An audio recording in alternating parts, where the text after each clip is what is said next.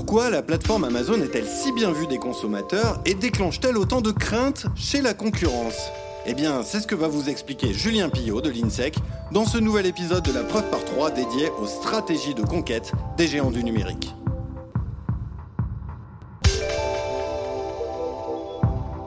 Nous ne pouvons pas être en mode survie, mais constamment en mode croissance. Les mots de Jeff Bezos, le fondateur d'Amazon, s'y à merveille pour comprendre la trajectoire et la stratégie de son entreprise. Amazon aujourd'hui, c'est plus de 230 milliards de dollars de chiffre d'affaires, 650 000 employés et une valorisation boursière qui flirte allègrement avec les 1000 milliards de dollars. Et c'est aussi plus de 100 millions d'abonnés à son service premium, Amazon Prime. Le chemin parcouru par cette jeune pousse qui n'était alors qu'un simple revendeur de livres en 1994 est au moins aussi colossal que les changements dans la façon de concevoir le commerce qu'il a occasionné.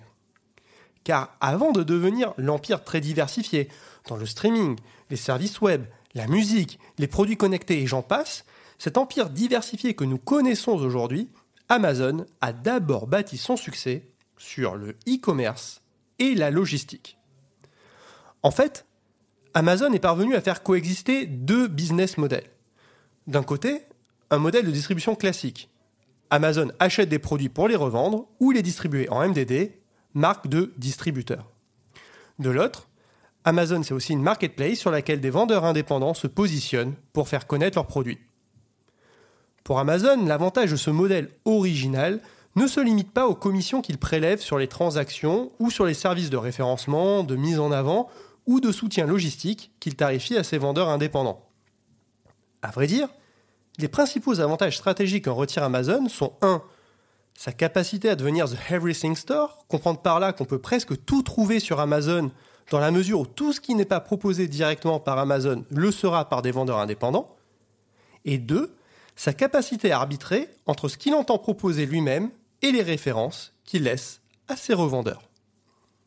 Sur ce deuxième point, il faut comprendre que, toute chose égale par ailleurs, Amazon gagne davantage d'argent en distribuant lui-même les produits, à condition que les produits en question atteignent un certain volume de vente. C'est pourquoi Amazon surveille de très près les transactions réalisées par les vendeurs indépendants pour identifier les best-sellers qu'il distribuera lui-même à l'avenir, dans de plus grandes proportions d'ailleurs, dans la mesure où les clients, et notamment ses abonnés Prime, ont souvent une plus grande propension à commander un produit qui dispose du label vendu et expédié par Amazon. Ne reste alors plus qu'à mettre en place la dernière étape de la stratégie, à savoir se montrer très agressif sur les prix. En parlant des acteurs de la distribution traditionnelle, Jeff Bezos a d'ailleurs souvent dit Vos marges sont mon opportunité. En réduisant les marges unitaires sur les transactions, Amazon s'assure de très larges volumes de vente et réinvestit continuellement dans sa croissance de long terme, tirée par son excellence logistique, l'attractivité de son offre Amazon Prime et de ses services web AWS. Il est là le monde selon Amazon et le secret de sa réussite.